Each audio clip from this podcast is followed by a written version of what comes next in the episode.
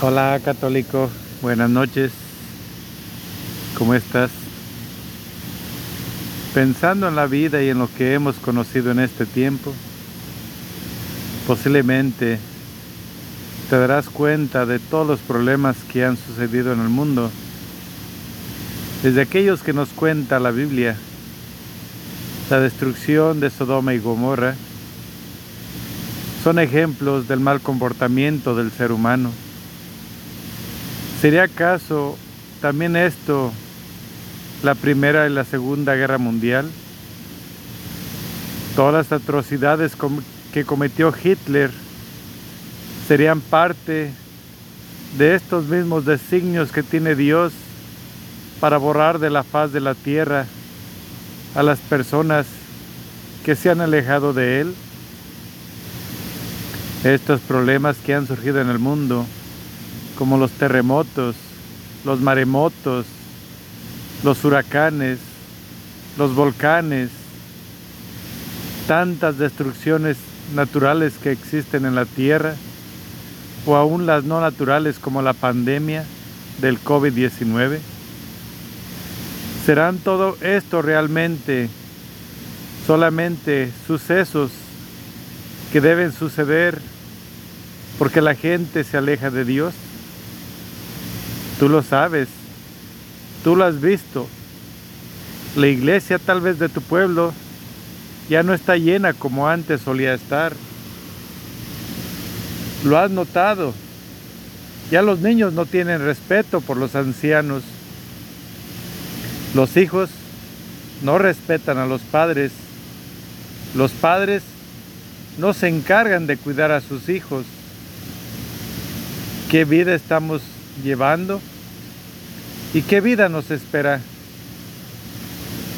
Los tiempos de paz llegan después de cada tormenta, porque después de la tormenta los sobrevivientes alaban y bendicen y dan gracias a Dios porque les ha perdonado la vida, les ha dado oportunidad de sobrevivir. Pero mientras estamos aquí, tú lo ves en cada una de las personas, cuando ven que dicen, esto no sucedía tan cerca de nosotros, esto no sucedía en nuestro barrio, esto no sucedía en nuestra familia, pero sucede.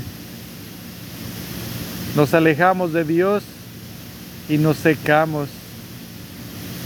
La gente se aleja de Dios y se seca.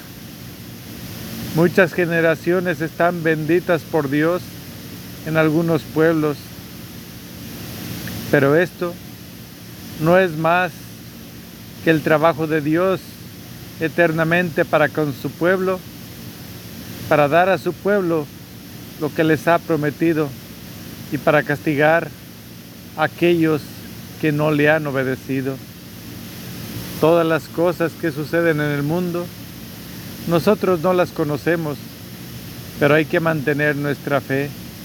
Hay que vivir siempre en oración y sobre todo tratar de cumplir los mandamientos que Dios nos dio. No es fácil seguirlos, es difícil, pero aún, aunque seamos los únicos que eso es lo que creemos, Dios sabe que hay muchos que le alaban, que le bendicen y que no doblan su rodilla ante otros dioses solamente ante el Dios único, el Dios creador, el Dios omnipotente, bendito y alabado sea por siempre, porque solamente Dios es quien nos da todo. A Él toda la gloria, todo el poder, todo el honor.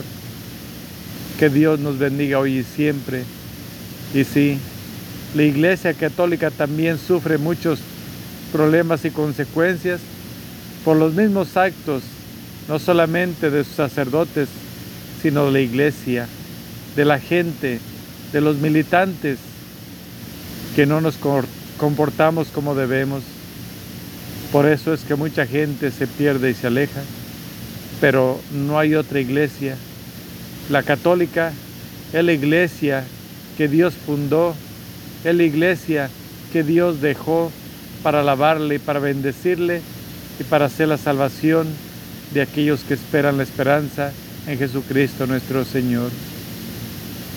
Que Dios nos bendiga hoy y siempre y que nos dé fortaleza en estos tiempos que son tan difíciles como lo han sido en muchos otros tiempos más, porque Dios en cada generación tiene sus benditos que van a la gloria de Dios y también existen aquellos que han sido sentenciados para el infierno.